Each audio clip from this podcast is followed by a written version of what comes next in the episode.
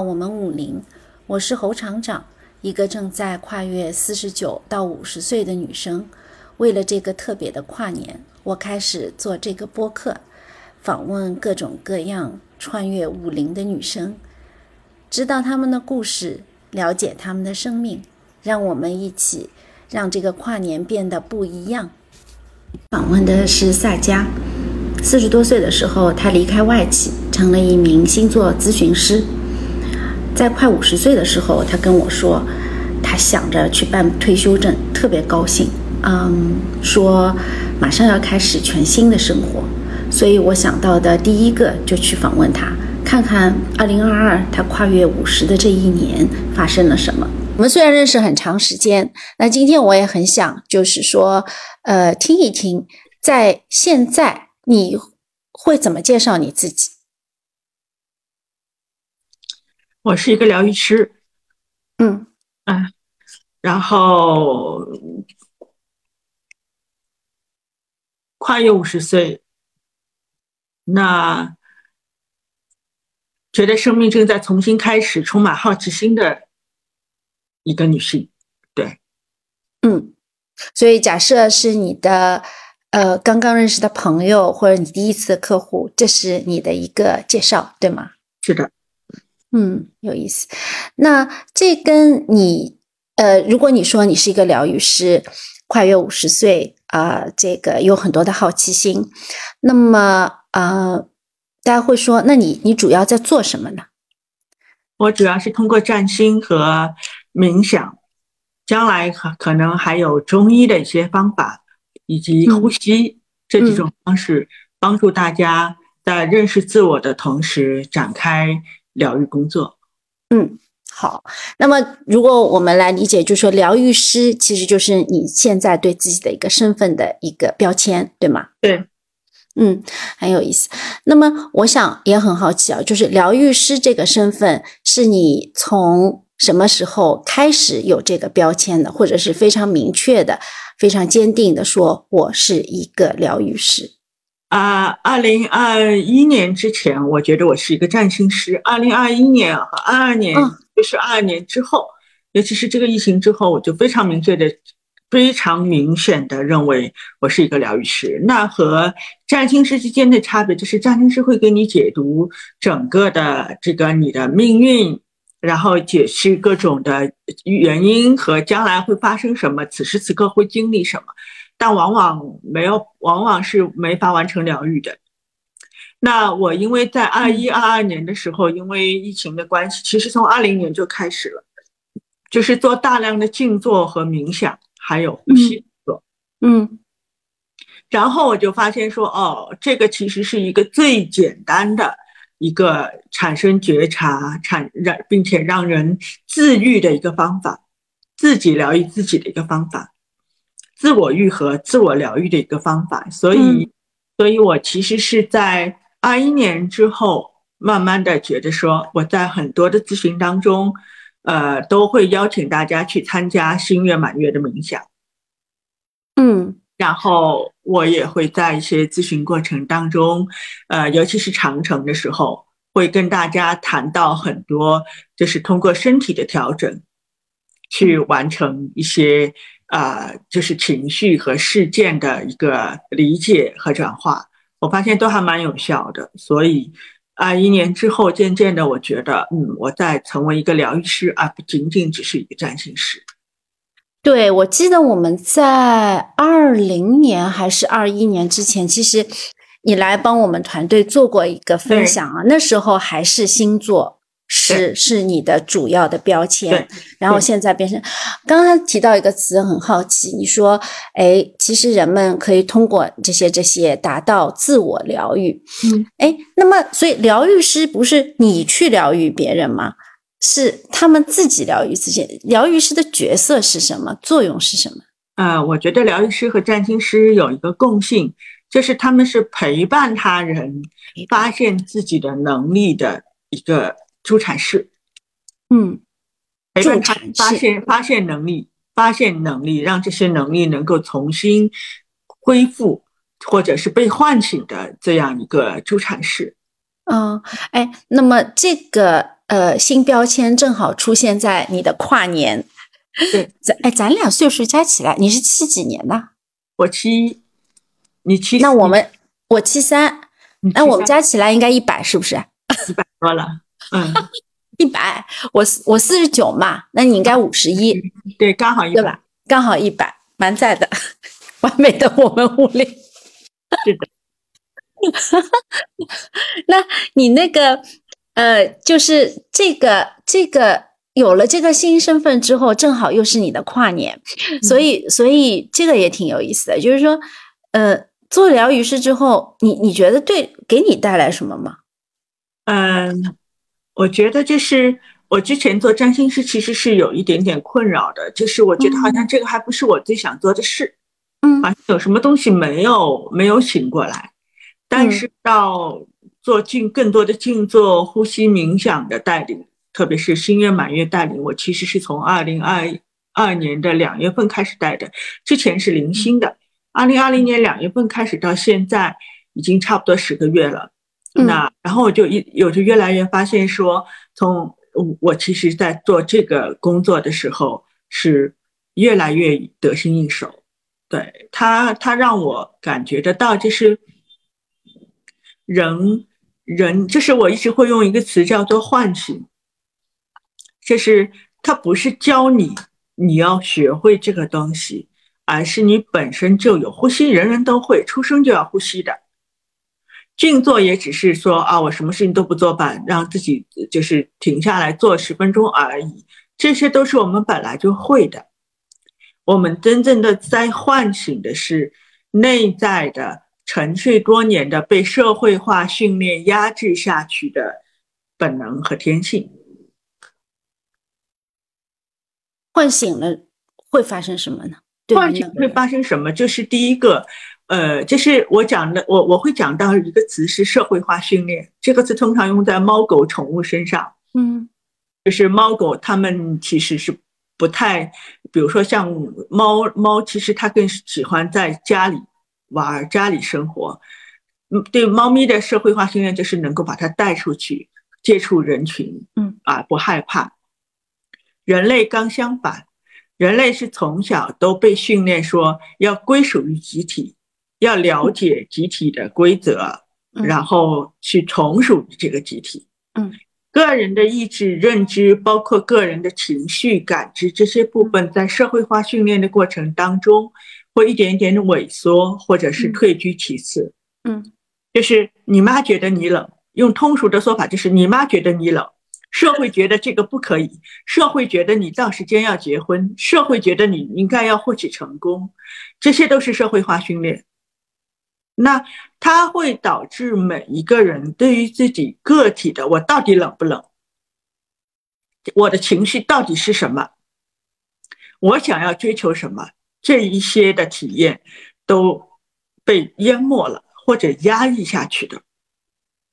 所以，当我在做就是这个呼吸也好、冥想也好、静坐也好这个练习的时候，其实它的本质是在恢复对自我的这些本能的体验需求的连接，去感受到哦，我要的其实是这个。嗯在你二月份到现在也差不多有了八个月的经历和体验，那呃有很多人越来好像现在变成越来越固定的一个 有有固定的这个流程课程吧，我看到这个时间越来越多，也就是参与的人也越来越多。那你看到在你的客户身上，呃，参与的小伙伴身上，他们有些什么变化呢？那种连接。第一个变化就是，很多人一开始，你知道，身心灵行业也是很急于求成的。我要 我要能够每天练习吗？我要练习多久能够达成什么效果？是，就是大家都很习惯性的以这样一个标准来参加呼吸、参加冥想。那一开始呢，就是所有的人都在说：“哎呀，我身体这里不舒服，哎呀，我身体那里不舒服，哎呀，怎么怎么怎么。”哦，然后呢，老师，这个是什么？这个是什么？他们还是没有去接受和理解这个情绪，就觉得说我我这是病，老师你给我解释，我不知道这个是什么的。然后过了一阵，当呢我就什么都不说，你继续练，你你你你想练的人继续练，不想练的人就是反正每心愿满月是一次一次购买的嘛，那你就那就可以退出的。那练了一段时间呢，有些小伙伴说，哎，我怎么好像突然之间我的我对事物的接纳能力强很多？或者我好像感觉到我身体里有大量的情绪被释放掉了，嗯，等等等等，那这些本身它都会让它产生一种松绑和松弛的感觉，松弛，嗯，松弛，而且尤其是你知道疫情被关在家里，或者是出现很多的情绪的时候，就有一些人可能就会发现啊。好像我没有以前那么着急，或者不再用以前的方式来应对，改变了方式，对，改变了，改变了一些行为和对于情绪的那个接纳度，行为被改变了，对情绪的那个觉察啊，我现在很愤怒，或者说啊，我我我我我又我又陷入到某一个情节里面去了，就他能够知道自己有这个部分，这一部分是对恐惧的理解，开始进入恐惧。开始去愿意往恐惧里张望，里面有什么？然后到最近的，只现在还就是大部分人都走到这一步。然后呢，还有一些人呢，就是就是就是开始意识到了，就是因为他们整天被我说，就是老师，我这个病怎么办？我这个有身体反应抖啊、麻啊，然后突然间呕恶心、呕吐啊，到底要怎么办？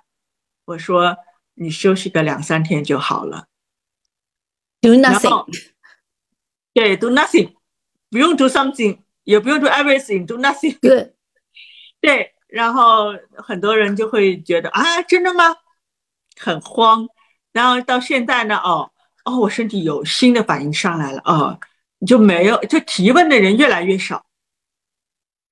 嗯，但是他们会发现那些日常生活当中的情绪，日常生活当中的行为。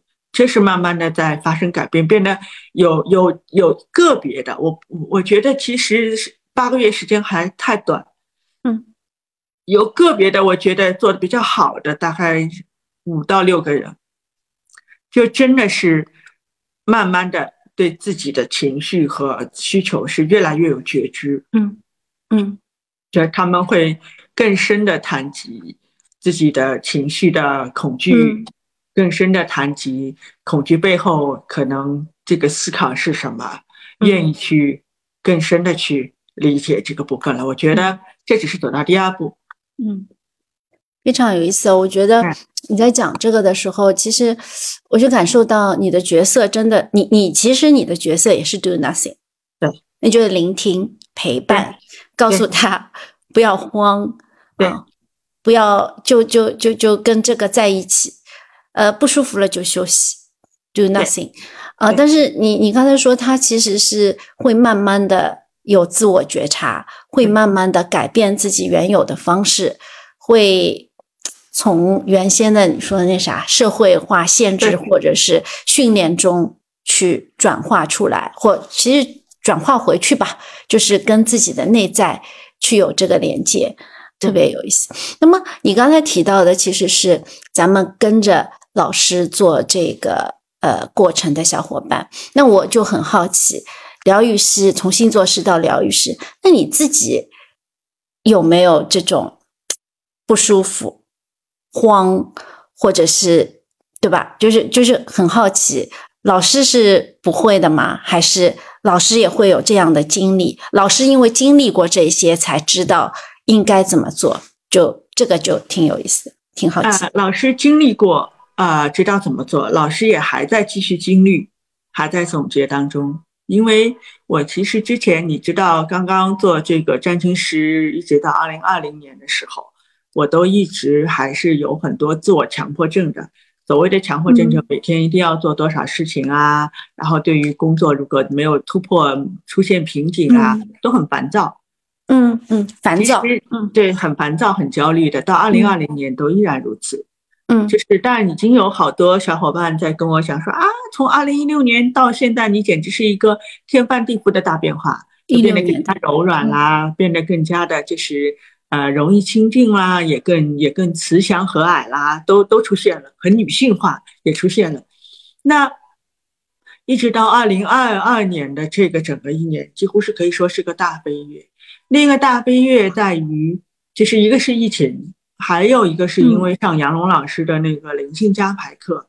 因为我的整个冥想的呃框架是从杨龙老师的那个冥想的，就是这个啊基啊基础上去去练习的，我就发现，比如我我我我我原来的 schedule 是一天两到三个咨询，我我还要做就是有一些写作要做，嗯，我最焦虑的事情就公众号一直在更新维护，嗯，但我最焦虑的事情是。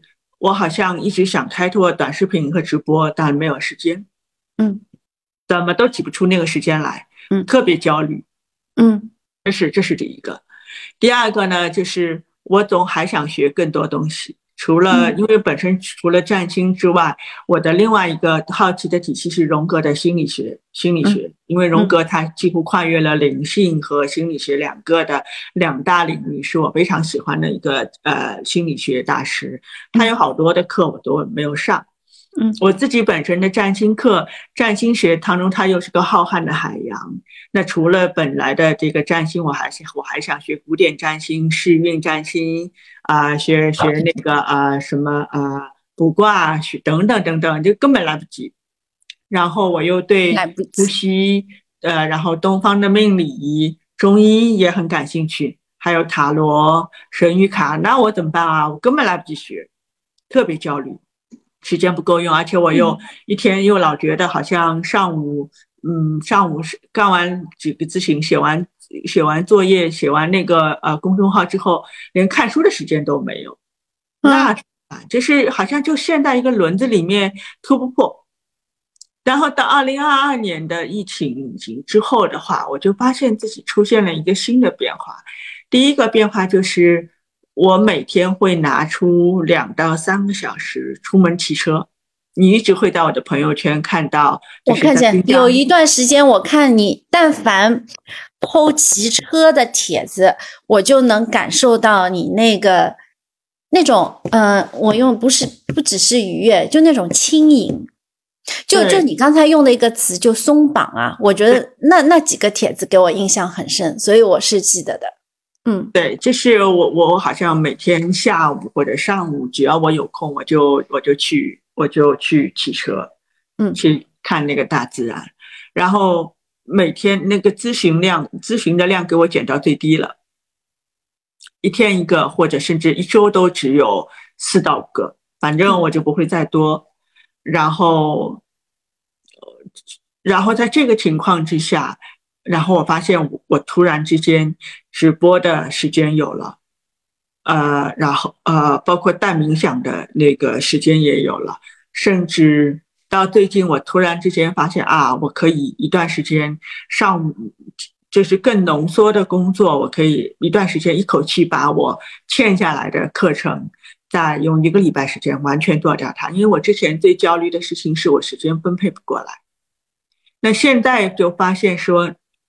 其实就是放弃咨询的时间，或者是把时间，或者是增加运动的时间之后，反而是能够完成这个突破的。我原来是固守，我得完成工作，现有的这些工作，我才能去做其他的事。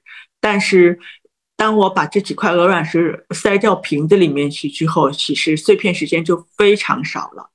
而我直接做的事情就是把鹅卵石扔掉。减工作，减咨询量。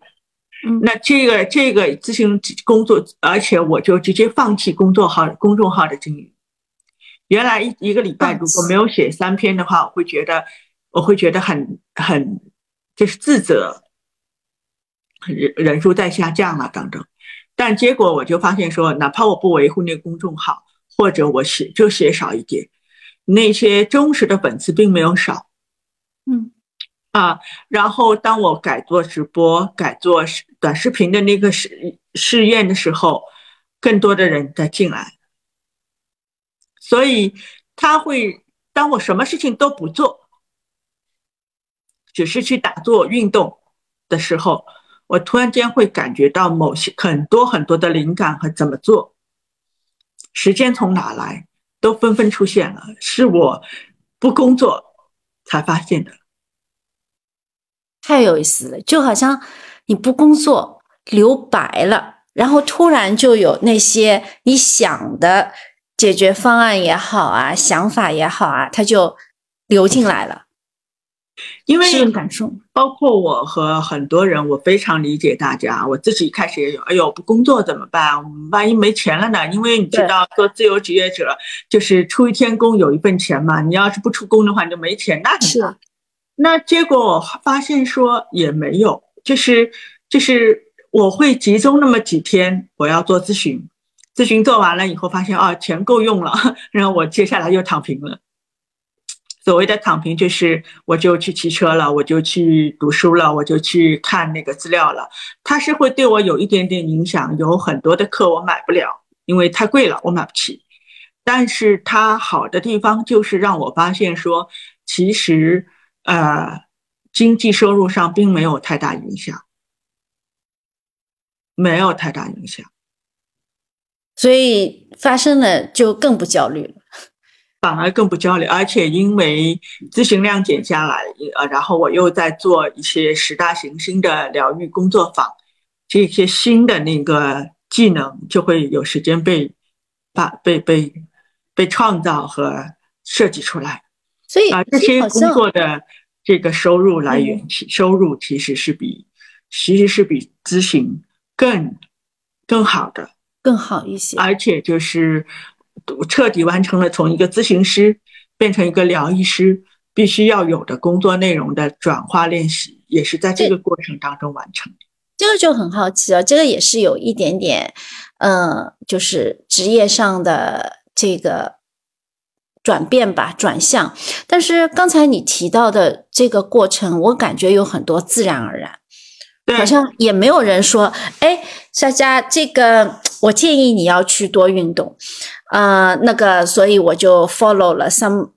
某些人的想法意见啊，我就去试试看，呃，就就似乎你就你就去骑了个车，似乎你就呃把这个咨询量就减低了，呃，这种这种你刚才有好几次提到，就是突然的，突然的，就是这种突然它是怎么发生？因为像像咱们这个年纪，好像很多人就会说，哎，我已经按部就班很久了，对吧？呃，怎么怎么样？就是，就你会突然有这种很多突然，那这种突然是怎么发生的？真的是纯偶然的吗？还是说你命好，还是怎么样？就很好奇。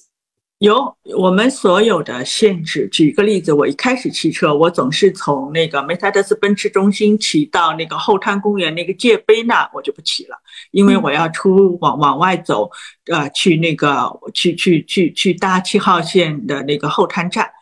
结果呢？有一天我就问自己说：“那我如果向前骑会怎样？”然后我向前骑会怎样？向前骑会怎样？我骑骑看，然后我就骑过去了。骑过去发现说啊，前面有一大滩更漂亮的，其实它是属于就是露营地，那块是露营地，那块其实是从呃陆家嘴啊，它不是陆家嘴，那那块我也就就是它其实是属于就是呃。呃，耀耀江那里块是属于有很大的沿江的露露营地，嗯，那块露营地再往，然后呢，我就觉得说，哇哦，那我应该骑过来的呀，完全可以顺道再到地铁站，不用不用一下子就出来的。那那个时候我已经骑车骑了大概有四五个月，就一直在这个框里来来回回跑。然后我就有一天突突然间问自己说，试试看要不要再往前骑一下下，然后我就骑过去了，挑了一个大白天骑过去了，骑过去发现哇，这么多。然后我想，那再是再往前骑会怎样？然后我就挑了一个一个礼拜一，然后一大早我就开始骑车，就骑从原来的那个耀江那边的那个露营地再往前骑，一直都要骑到北蔡那了，呃，三林镇、浦江镇骑都都快骑到浦江镇那了，嗯，咣一直骑一直骑。然后就骑骑停停，骑骑停停，然后中间看到很多沿江的景色是很美的。然后就哦，我知道说整个那个浦东一带的这个这个沿江绿地的设施和景色，它是怎么一路排布过去的。那这种再骑下再往前骑会怎样？它表面上是一个念头突如其来，背后有的我觉得是我的肝脏和我的这个肾脏系统的恢复。这个怎么来的呢？也是因缘巧合，就是我去我去在杭州有一个呃，就是中医师，呃，然后就有朋友推荐，他说他扎针就很很很好，然后他就给我扎针。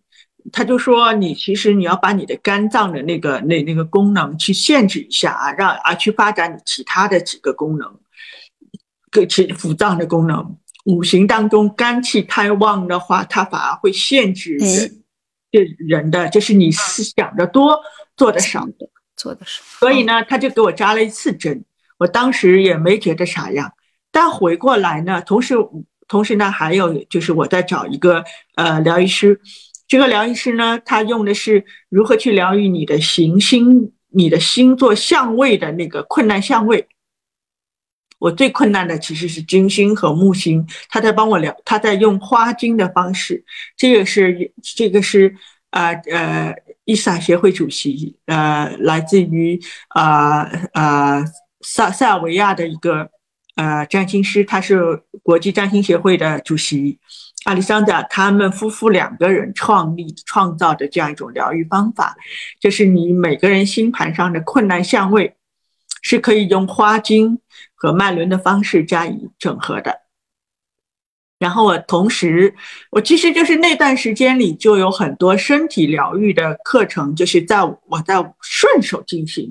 一个是中医扎针在调我的肝脏，我也我也没有想到会发生什么。另外一个是这个就是行星脉轮的那个疗愈，我在疗愈我的金星和木星。然后还有一个是杨龙老师的那个冥想，呃，所有的就是灵性加排课，他所有的冥想都只做。一个功课，打开心轮，打开心轮，打开心轮，去连接你的源头力量，你所有的一切都都都都有的，你本身丰盛富足。他反复只讲这一件事情，连接源头，让让源头带领你打开自己。然后这三个，这三个呃连这三个身体工作，它没有任何目的，没有任何，他没有任何目的，对我来说是没有目的的。我就说一个一个人说这个人针扎的不错啊，那我去扎个针。那个说相位能够疗愈哦，那我去试试看这个金星到底怎么疗愈法，荷花精那就喝吧。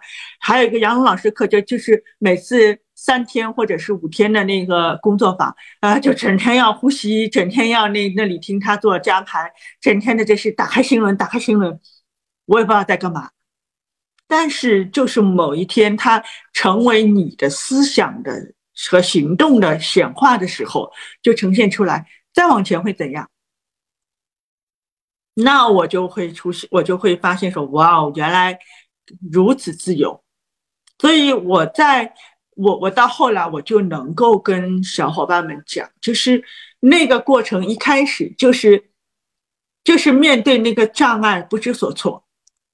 而在面对障碍不知所措，这个惯性、这个壁垒不知所措的时候，我们不需要做头脑思想的工作。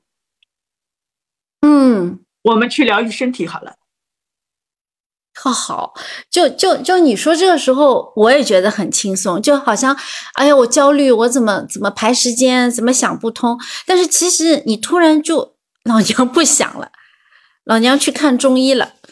我哎，人家说这个喝这个东西好啊，我呼吸好，我就就是我也不期待，我就去试，然后到底怎么样我也不知道，然后突然就骑着车说往前会怎样，就就是这样，所以所以似乎这一切，呃，我我的理解是，并不是说啊每个人都要去做这个，而是说你可以去连接当时当下。你可以去连的东西，但是不要在头脑上面拼命坑坑坑坑坑，因为很容易头脑就是框架。你刚才一直说打开心，打开心，其实打开心就是说白了就是放松嘛，就是就是是 open up，但 up for what？对，不知道，没关系，打开再说，因为每个人往前看到的东西也许不一样。对的，OK。有意思，就所以这个这个就是真的，嗯，就是五五十岁开始就发生这些，其实也不是说你 plan 说啊，我五十岁生日过了，我要笔记本上记下来，一二三，我要去调理身体了，我要怎么怎么样的？其实没有，没有，因为大环境你会发现，就是调理身体健康热，它从零八年、零九年开始，逐渐越来越成为一个风潮。无论是瑜伽，无论是轻食，无论是身体的各种运动，零八零九年之后就开始越来越流行了。因为那个背后其实是对社会大环境的失控感的失控的那个无力感。嗯，我能控制的东西越来越少。呃，事业成长规划，我规划完了以后发现没用。嗯，大环境在变得太快。然后经济收入说说五百万能退休，现在已经到一个亿才能退休，又没有。所以这是其实人类人们就是过去的这个十几年、二十几年里面，人们整个大环境里的人们都会发现，说我能管好的只有身体，嗯，只有那只有是只有自己和身体啊，其他的那些外界环境是我管不了，管不了，就是我管不成，就好像是在被一个潮流推着走，嗯，但是也恰恰就是在我们回归到自己身体的时候呢，呃，这个分岔路就出现了，嗯。一种一种就是我特别喜欢你讲的那句话，就是头脑是个牢笼，头脑是个监狱。嗯，就是就是你固有的思维是一个监狱，我一定要做到什么什么。当你就是离开这个监狱就很简单，那我不做会怎样？嗯，然后然后当你回归到身体的话，一开始人们总是会去放大身体所有的痛苦。啊，我这个手臂麻了，哎呀，我那个失眠，哎呀，我吃不了饭，哎呀，我减我要减肥，就是回归到身体的第一步，是以原来的思维方式去去把身体继续禁锢住。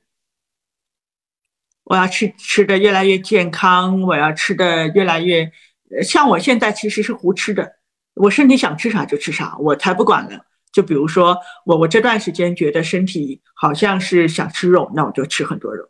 那段时间觉得，哎呀，最近好像身体有点堵，我特别想吃那个小米粥，我就喝小米粥。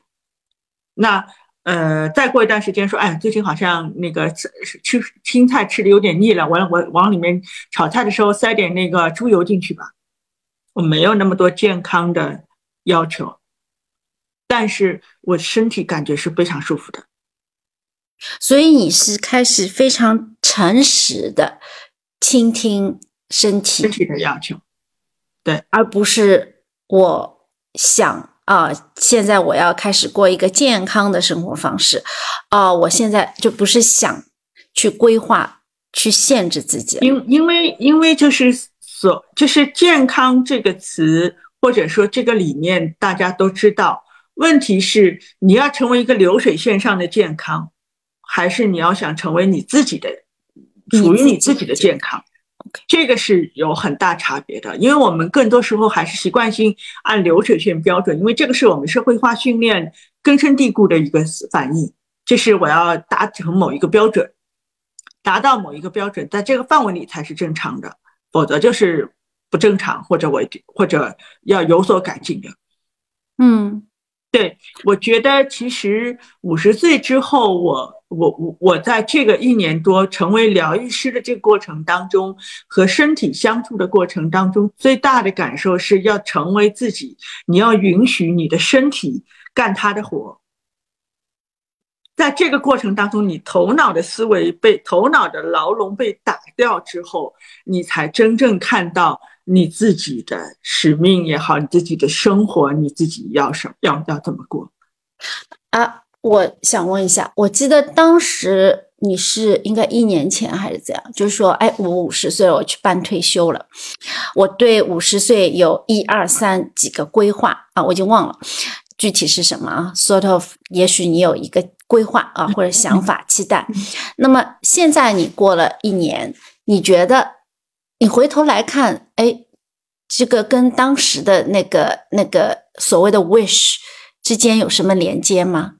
呃，五十岁，我当时五十岁办退休的时候，我吓了一跳，哇，我竟然五十岁了，我被一个系统抛弃了，被系统抛弃了。对啊，我因为因为不要交医疗也所有的养老保险这些都跟我没关系了，你们说什么那个有多少补贴也跟我没关系了。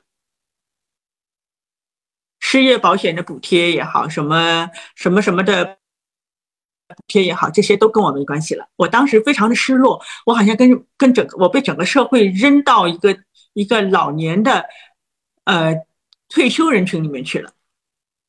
我不再是就是那个工作人群了。我当时其实办完退休的那个时候，觉得说啊，我这就退休了，我竟然五十岁了，那感觉有点奇怪。然后我当时也会想啊，那我要开始重新规划我要怎么做。可是我也不知道我要做啥好，因为五十岁只有一次，除非你到五十岁，否则你 根本就不知道五十岁啥什么体验的。我也不知道我要做啥好，我还以为我占星师就是会这么继续做下去。大概是这样，但是二零二二年的这个疫情，其实它打翻了我所有的计划。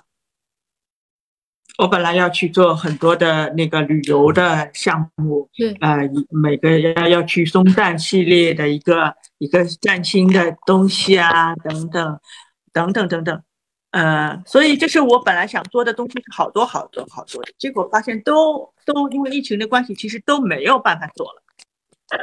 那，那那那真的憋在家里面的话，那我也只有练静坐、练呼吸了嘛。我只有这件事情能做，所以就是是在这样一种情况之下，我才慢慢发现阴差阳错的发现说，哇，原来跟原来就是度过那么一种毫无目标、没有任何期待，就那么每天能够吃饭。喝水，我要做好多顿饭，我要给我家猫铲猫粮、铲猫铲猫屎，我要想它们吃啥好，我还得收拾家务。这是在这个过程当中，突然之间，包括去骑车，做很多的工作都是跟工工作没有关系的，全是杂物。但在这个过程当中，我越来越体会到，就是那种脚踏实地的感觉，也越来越发现说。哦，那种喜悦和美，就是头脑所认、所所描绘的成功、财富这些东西，它没有办法让我感觉到喜悦和美。喜悦，当我在做喜悦和美，而这当我去。做这些杂事的时候，我总能看觉得，哎呦，今天太阳好好啊，我晒个被子吧。哎呦，今天阳光这么好，我去骑个车吧。哎呦，今天阳光这么好，我要不要带我家小猫下去遛个弯？他们从来都不肯下楼，我怎么骗他们下楼？哎呦，阳光这么好，我去咖啡店上工作吧。就是在这个过程当中，我会突然之间特别想要去创造。哎，我可以做这个呼吸工作坊。哎，我可以那个冥想的时候用这段音乐。哎，这个景色特别好看，好美好美，我拍下来。将来我要在某一个工作坊当中邀请大家，把所有的就是这个照片拿来分享。这是，这是其实头脑跟身体之间最大的差别在于讲说，头脑制造了很多。以为的喜悦情绪啊，我们觉得这个会让我们开心，这个会让我们感觉到幸福，但是它是瞬间就消失的，它维持的时间是很短的。然后你身体的喜悦感却不一样，这是它会让你这么一整天，这么一两，甚至一周都。处于一种喜气洋洋的状态和充满活力的状态。夏佳，你知道吗？你刚才说这段的时候，就我真的就想起你上次讲到五十岁的时候，就差一年前，可能或者八九个月前，特别不一样的感觉。就是就那个时候，那个时候，因为我们是只是音频嘛，但是。我我那时候还有我们一些小伙伴，我我我们都很很哇哦，被你当时的那种那种喜悦，嗯，那种能量，对吧？你说，哇靠，我今天去办了退休，然后我要怎么样啊？我打算一，打算二，打算三，就是有很明确的一个规划，然后我们就好赞叹说，哇，这赛加斯 充满乐观、积极，拥抱五十岁。我觉得那种情绪在。呃，那个分享在那个当下其实也是非常真实的，就是你当时的那个状况。但你刚才跟我讲，你你你你你哇，今天现在我扫一扫一扫家里，现在我带我俩娃下去遛弯，啊，哦，就那骑个车吧，太阳不错，晒个东西，就是就是那个流，那个是好像那种喜悦是特别平静，就你没有那种啊 high pitch 的声音说啊我要就我要。那刚才你说的时候是啊就这样啊，因为什么，所以我就我就顺其自然，所以特别不一样。就因此你说呃。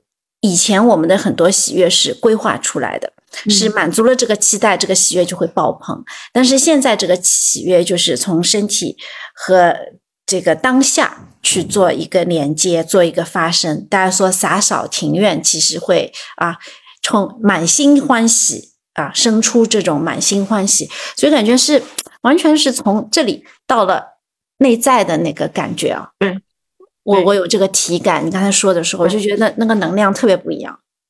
对，是的，是的，就是从头脑那里，就是那个时候也是已经有觉察，好像有一些变化在发生，但依然还是头脑的。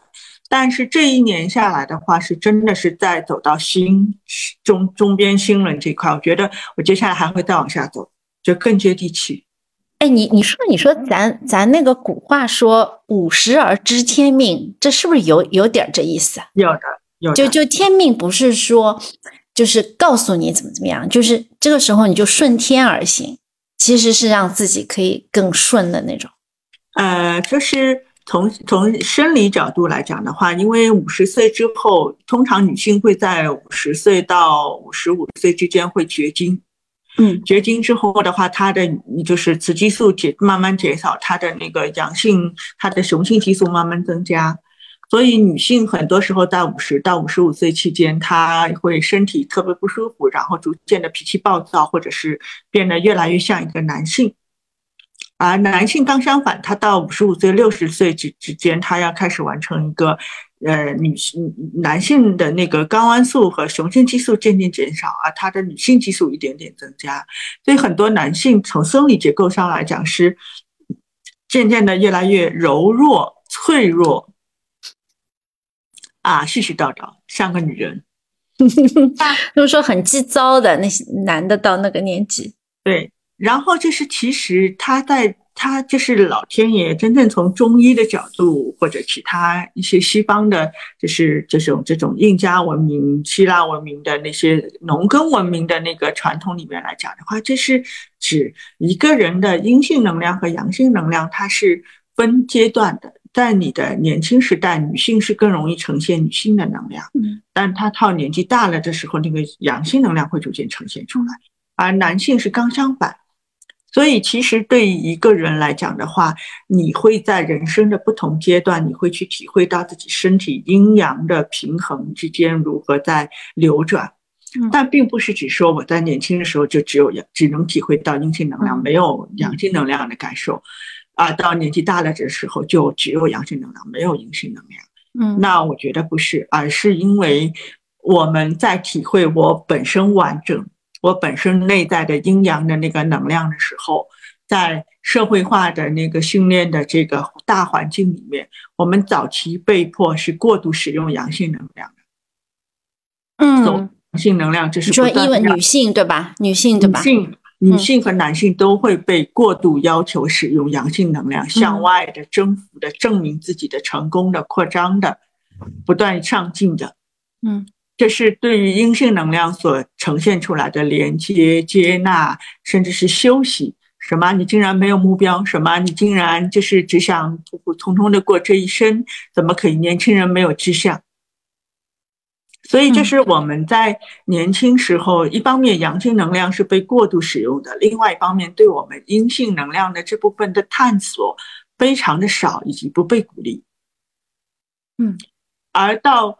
五六十岁，特别像我，我觉得你跟我，我们我们最大的那个幸运点，就是因为因为因为过去几年有关性别文化，包括阴阳的能量的这种的这些知识，不断的在我们生周围出现，嗯，所以就造成我们在四五四十几岁、五十岁这一个阴阳能量转化的过程当中，就开始意识到有可能我们是本身完整的，嗯。所以，嗯，而且就是我，因为在过去三年里不断的在在在接触那些女性的智慧啊，身体的女性身体，听从身体的那个呃声音啊等等这一类的西方的，就是这种这种学术的呃呃书籍和课程，他就一直告诉你要去学会聆听身体，去去连接你的月亮，连接你的金星，在占星学上就是月亮和金星，就他老总是在跟你讲这些东西。那我一开始因为大家都习惯了用头脑。水星的能量，用火星向外的能量，我要怎么用金星和月亮呢？我跟我妈关系那么不好，我这我甚至讨厌自己的女性能量。嗯，只是别人夸奖你漂亮，或者是给送你礼物，你总是会不自觉的说不要不要不要。就是就是在那个过程当中，那么多年下来，那个如何去唤醒女性能量那个部分和接纳使用那个部分是几乎做不到的。但是，就是因为现在你的月经一点点在减少，你就是成为一个退休人员了。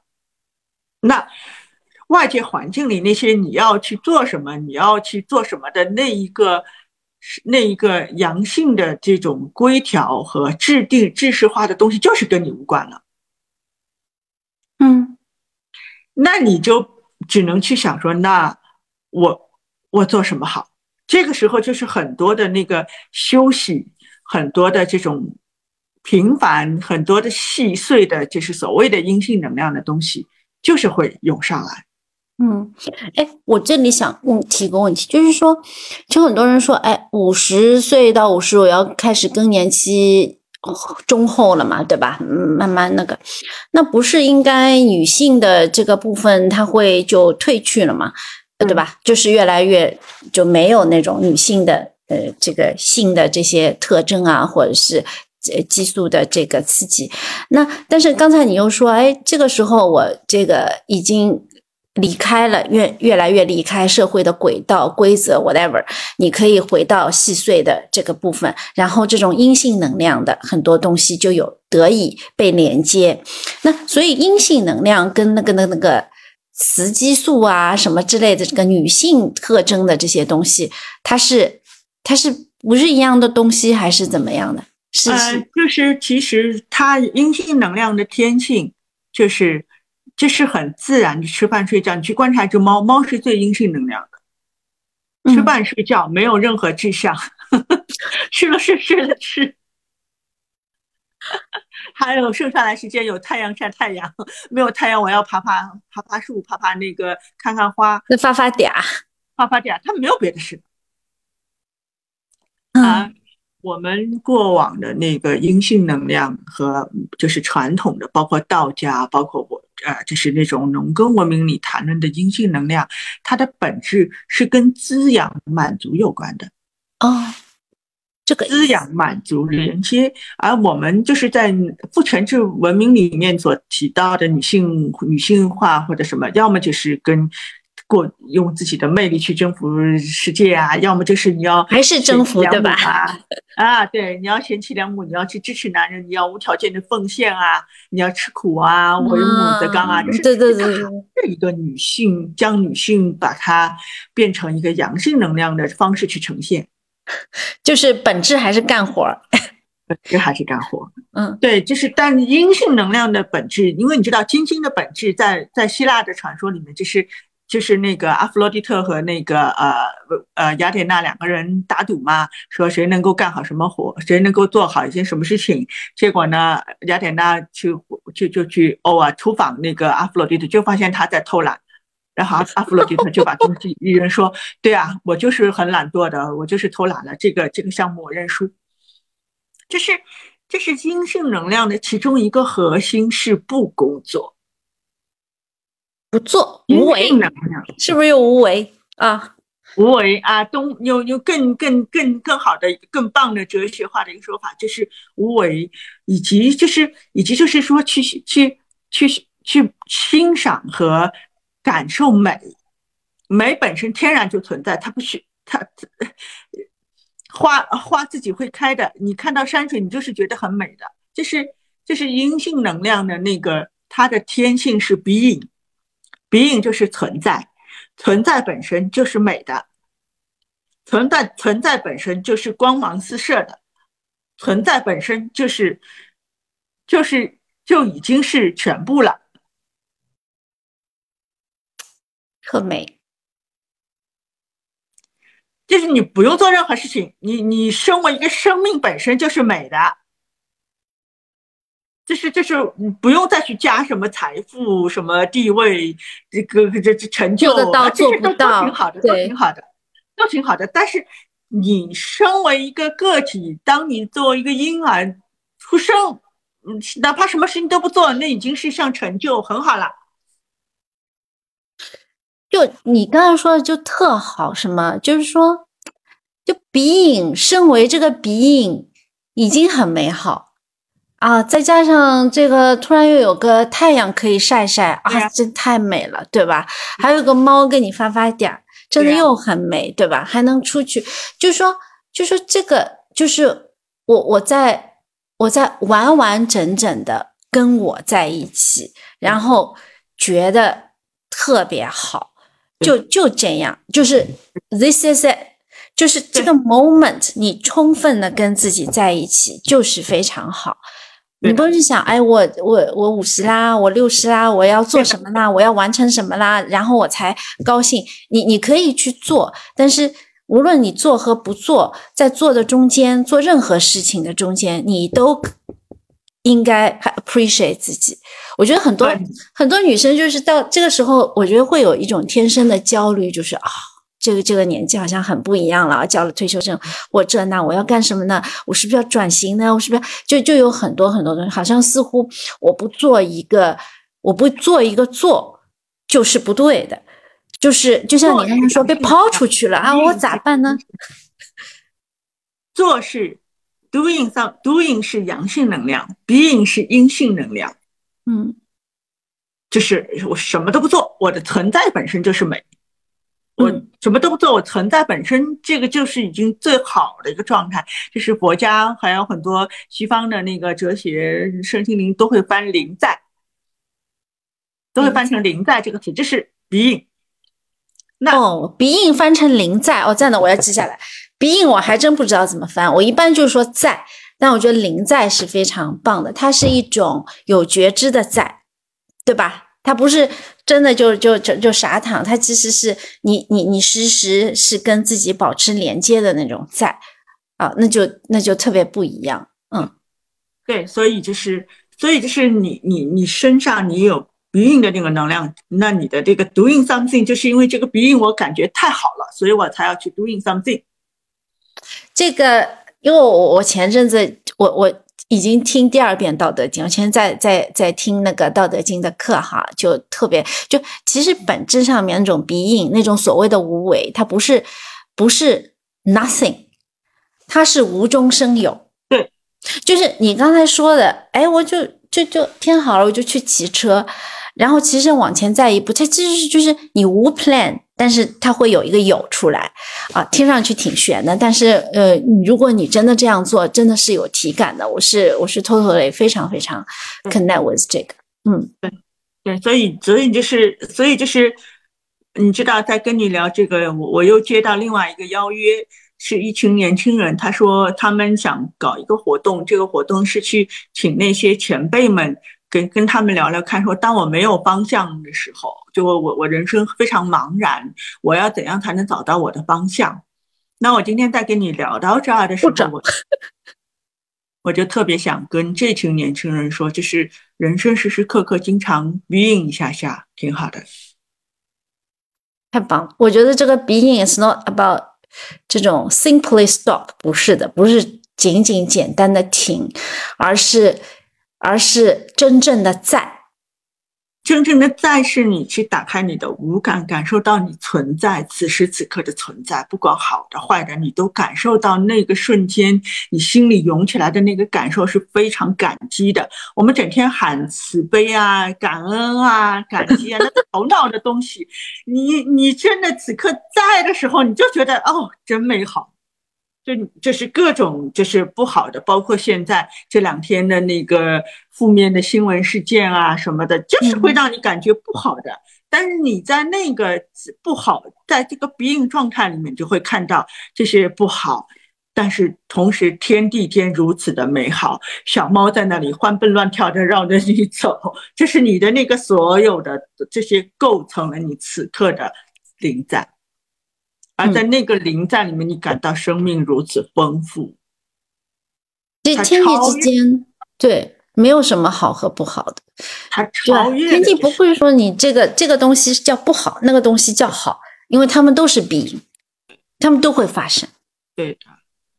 对的，然后你在这个过程当中，你再去看那些社会史的事件，或者再去看自己，你就会觉得说，那我现在就做我能做的好了。那个读印就是因为我做我能做的就好了，也没有太多的。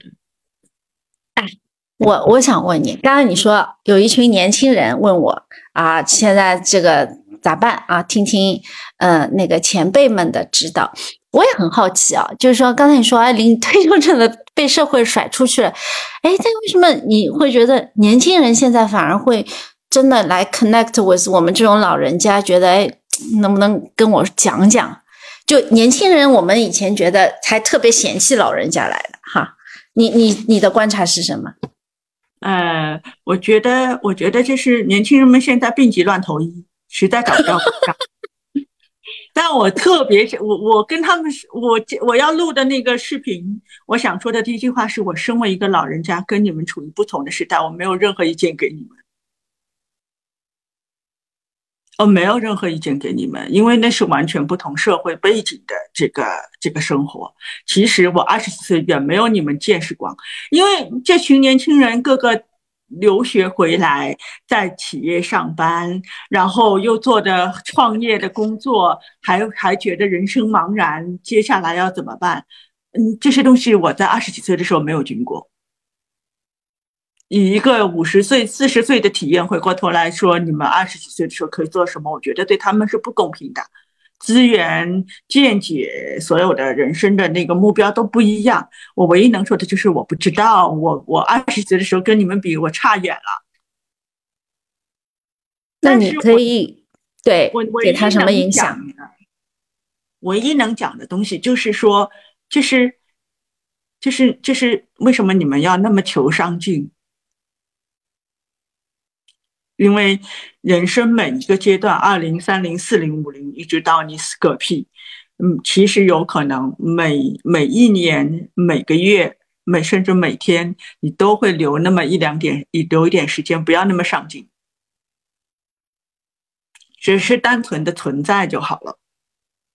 或者你哪怕说发现他妈的老娘竟然连着一个礼拜都起不了起不了床，没法按时起床，就生生只想躺床上躺吧。因为，因为那一种，就是对于这种茫然、无知或者沮丧的感觉，它是你生命的一个部分。太好了，因为在我们我我们的体系里面，我不知道其他，尤其在我们的体系里面，就是会觉得这些是不好，就是如果。我懒了，如果我突然就就打游戏，我起不来，我我我我就没精神，我焦虑，我做什么东西都很卡，我就觉得我更焦虑，我就觉得不对，就很多年轻人真的这样。昨天昨天我们我们我们开团队会议特别有意思，一个一个一个特别优秀的，我们我我们的团团员说。因为我们在说 learning by doing 嘛，对吧？我们说，因为不会，我说，我说拥抱不会，不会，不会才是成长的契机啊！不会你就不会呗，没事儿，试一试嘛，对吧？你觉得觉得太难就别试，你觉得想试你就试，对吧？试搞砸了又怎么样？他说我，他说我说你怕什么？他说我怕失，我怕失败，我怕别人觉得我不行。他说我怕别人觉得我不行。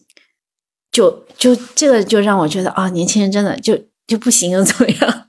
对的，对的，就是因为我想，我们我自己二十几岁的时候浑浑噩噩的，我他们问我说你有什么 plan 吗？你二十几岁怎么突破的？我说我真的就是被潮流推着走的，我一点 plan 都没有，反而是你们是如此的有规划、有雄心壮志，也要想知道如何走出困境。我那那时候就是困了困了好久好久，困了一年两。年都有的。其实走出困境的本质是你一定要拥抱困境，拥抱困境。那另外还有一个就是，就是身体本身，就是你的五脏六腑，其实其实你有些受困，也是跟你的这个器官可能正在有一些亚健康状态有关的。所以调整你的那个器官，调理你的五脏六腑，它就是能够帮助你，就是好像。心理上好像莫名其妙增加了这个勇气和力气，因为我当时就好像突然间有一天问自己说：“哎，那我为什么不去试一下？就是我那个肝脏和脾脏这段那段时间被调理的很好呀，逛一下我就过去了。”所以就是你年轻人在现在来讲的话，就是你你养生啊这些东西，就是没有养到点子上，他们没有把自己当一棵植物来好好照料。那养去哪里？很多年。啊，你说没养到点子上，他们养到哪里去了？没养到点子上，就是大家其实很多时候还是以一个志士，这个志士就是说我要减肥，然后冬天到了一定要喝那个什么呃奶茶，一定要喝养养脾胃，吃山药，一定要那个补。但你的身体到底是什么样子的，你不知道。嗯。对吗？然后很多人说啊，那个冬练三伏，夏练三九，然后我要去做艾灸，我要泡脚。这是的，都这都是潮流，但是它不是你身，是不是你身体？你的个个人的体质是因人而异的，你不要把自己当流水线上的那么一个上。所以就是把养生这个事情又知识化了，又当成一个。一个一个计划，一个压力，其实结果越养越有压力啊！怎么这个减肥还减不下来啊？还怎么怎么样？尤其是现在用的很多减肥方法，其实是非常消耗身体的，而不是在就是让身体。因为那个减肥的目的是说，为了让别人感觉到我是有活力的，我是健康的。当你体质虚成这样子，你的脑子是没有办法转动思考的，你的身体在不停的喊我吃不消了。因为它很多减肥的那个很多方法，它都不吃谷物，对脾脏的伤害是很大的。脾脏它所产生的那个作用，吃你要吃大量的谷物，是为了让你能够有足够的那个气和血去。去运化那个运化，它给你带来的好处是免疫能力增加，它给你带来的好处是思维速度变快。你不吃这些东西，你你你你你的竞争能力真的是会弱下来的。还有晚上出去跑步，夜跑，只能说不适合所有人啊。也许有些人这个身体的结构很适合。有些人就是不适合，所以所以特好，我觉得这个又又开了一个门啊，就是说我我也看我们年轻人那那身体既不好又特养生，但是我觉得他们养的是挺累的，所以其实都是在找理论知识啊，这个嘛呃是一个方法啊，那个嘛又是一个方法，我去试试看这个试试看那个，那好像压力也很大，所以所以其实就是怎么收回来，好好的跟自己待一待。怎么好好的爱自己？对，这是我们在用阳性的方式养生，阴性的方式就是我是我，所以我用我身体舒服的方式。也许你开始就是会昏睡，也许你一开始就是怎么都起不了床，那你可能只要允许自己昏睡起不了床，然后到。某一个节点，你要去做这个中医调理，坚持到最后是针对你自己个体的。我觉得，我觉得那里面其实有一个有一个核心的理念是说，我尊重我身体的感受，因为我们长期属于你妈妈觉得你冷，社会觉得你需要，我们跟身体的连接、个体的感受是彻底断联的。所以其实。咱们虽然在谈一个五十岁的话题啊，但我觉得这个其实二十三、十四、十五十都是一样的，就是一种永远追索我觉得、我感受、我觉察的能力。我觉得这个能力是无止境的，不是说啊，大家已经百分之一百也没有，还是在继续，还是在发现，对吧？对。因为在这个过程当中，年轻人一开始的所谓的“我觉得我要那个是那个”，就有点像就是就是一个一个一个为了要证明自己存在而表现出来的这些这些，其实背后是 no。而你到五十岁或者更现在，我再来讲，我觉得我要是对所有的存在 say yes，那个不一样的，beautiful。就是到现在五十岁这个时候，对所有的到来那些东西 say yes，就真的就是更接受生命本身那个部分所转化出来的阳性能量是很柔软的。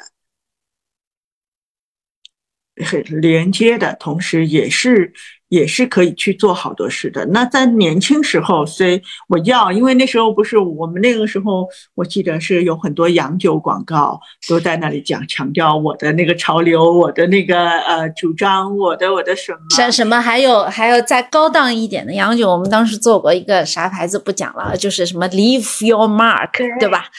对，那种一定要留下你的印记。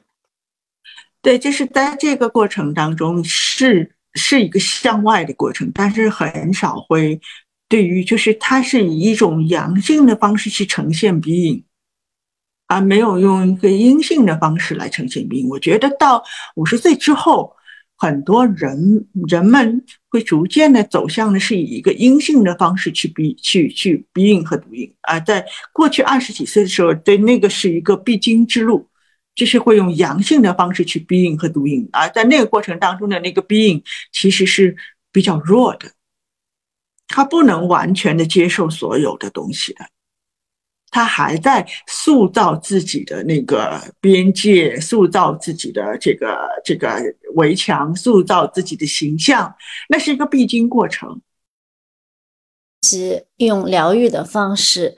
能帮助每一个人，哦，或者陪伴每一个人去连接自己内在的力量，这才是给每一个人的一个终极解决方案。因为每个人都不一样。你说的对，你说的对，就是因为最终，最终我会发现，我们都会发现，就是，呃，我就是就像母亲对孩子，就是。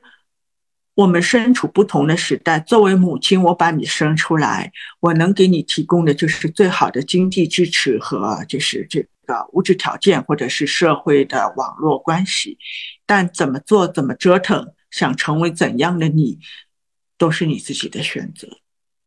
我觉得，我觉得就是父母如果有这样的觉悟的话，孩子反而是会，反而是会，反而是会容易去。去有机会去探索和自己的使命、这个使使命和就是这个这个呃人生到底要什么的？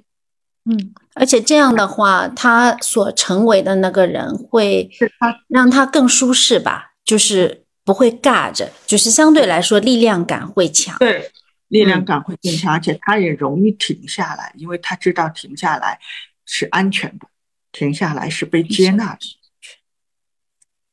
因为很多小孩根本停不下来，我非常的理解，包括我自己都有的时候也会陷入这个焦虑当中，惯性焦虑当中，就是会，就是会有一个声音跟你讲这样不可以，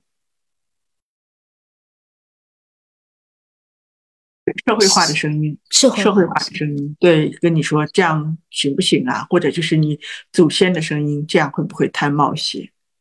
然而，就是当你真的是能够。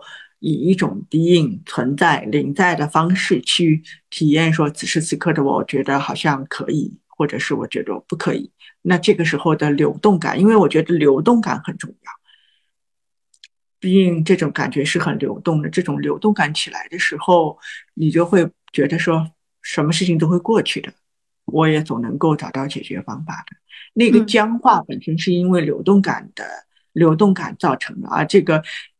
僵化影响的流动感，而这个僵化本身就是因为我们很多的经验过时的经验，限制了每一个人自己的这种创造和对于临在的这个体验。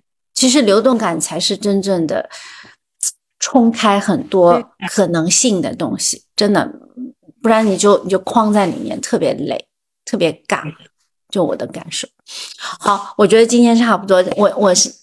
之前跟你讲，就是说，哎，咱们咱们五十啊，咱你你就你就对于我我是这个呃，就是五十岁的这么一个女生来讲啊，你是疗愈师，有什么可以给我们推荐推荐的啊？假设我们要做一些冥想啊，自己学习一下这个方面啊，有什么推荐吗？啊，或者是每天啊，我们可以听一个什么样的音乐？我想这个 ending 我就我就全然交给你，我就不管了。嗯，我觉得这是第一个，呃，能够培养自己的一个爱好，不管你是啊，是最好是跟工作无关的爱好，你喜欢打游戏、跳舞，呃，十字绣，你喜欢那个啊，做手工，你喜欢做饭，就是有一项爱好，真的就会让你生活会很津津有味的。第二个来讲的话，我会推荐大家，如果你愿意，不要把它当成一个任务，也不要当成一个我做了这件事，我一定会怎么怎么。就是你你你你你想的话，我会建议你每天静坐十分钟。嗯，这是你早上、中午任何时候，你就发现说，哎，现在我有个空，我就静坐十分钟。哪怕是我临睡前，哎呀，才发现我空下来了，我想睡觉又想刷手机，那你愿意的话说，那我就做十分钟吧，或者做五分钟吧。做这个五分钟的这个静坐很简单，长期坚持的话，它会帮你完成了那个转变，就是你不断的体会到什么都不做的那一种美和力量，源源不断的力量是因为什么都不做而生出来的。很多的想法，很多的舒适，很多的那个创造力。是因为你在什么都不做的这个静坐的过程当中，慢慢的感受到的。所以你要你要练鼻音有什么办法？傻坐着发呆，就是我们很多人都会说啊，那我我就是有时候很很喜欢发呆放空。Yes，你把这个变成你的一个习惯，每天放空五分钟、十分钟。如果你有条件，三十分钟；没有条件的话，大家都很忙，十分钟就够。这个是会让你不断不断体验到存在，不断不断体验到，就是那个流动感，啊，激发出来很多很多的这种这种生命的想喜悦、想象力、创造力的根源。就是做十分钟。那一开始的时候，很多人都会觉得说：“哎呀，我一做，开始发现我的脑子里千军万马，万马奔腾，万念奔腾。”万念奔腾，你也要允许自己万念奔腾。我甚至建议你，你可以拿一个计数器去数，我 我这十分钟里数有多少念头闪过，然后你会笑坏了你，你就笑的要死。天哪，那么多念头闪过，你做久了，你的念头就自然而然会松下来。所以。那个过程就是一个游戏的过程，我会很建议大家不要那么上进，每天留点时间玩，你每天留点时间发呆放空吧，哪怕静坐都它都只是一个游戏，有个兴趣，活得津津有味啊，每天静坐十分钟发呆。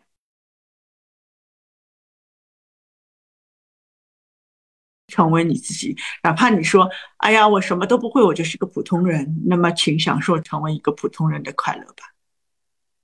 大部分人都是普通人，没有那么多伟人的。普通能成为普通人是一种幸福，幸福，真的真的。可能到我们这个年纪，稍微能感受一点。对，嗯嗯，好，谢谢大家。来，给我放段音乐，我录一点音乐。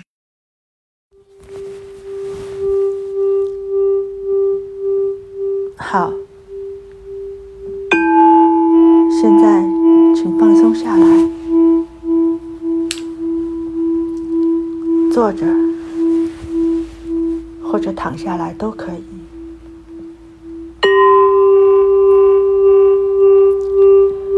让全身的肌肉在颂钵的声音里慢慢的放松下来。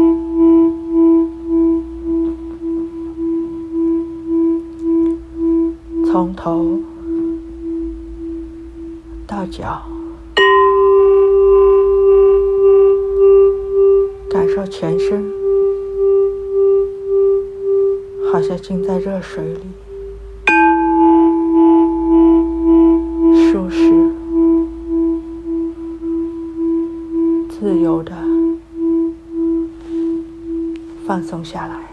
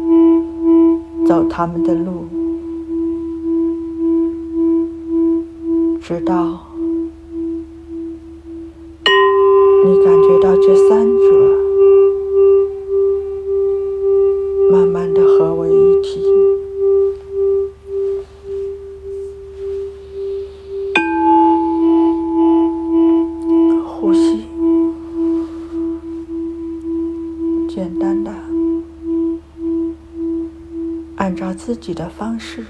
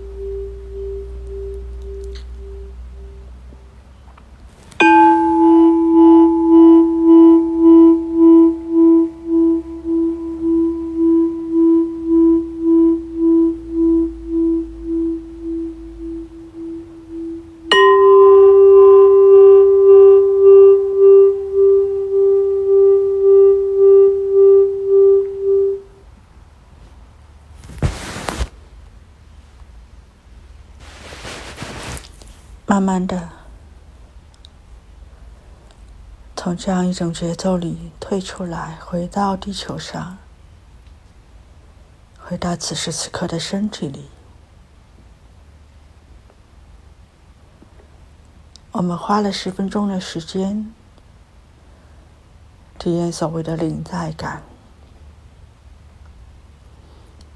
这种感觉，就好像处于一个绝对寂静、安然的空间，所有的一切都从身边。自由的流过，一切都是静止的，一切又都是无限欢畅的，流动着，流动着，充满了生命力。只有当你安静下来。这寂静之中，闪耀着爱、美、慈悲所带来的光芒，才会被你留意到，才会被你感知到。每天给自己这样的十分钟时间。只是简单的静坐，无论你是用坐着还是躺下的方式，给自己十分钟的放松，回到内在最安静、最纯粹的地方，体会我在，体会我是。祝福大家。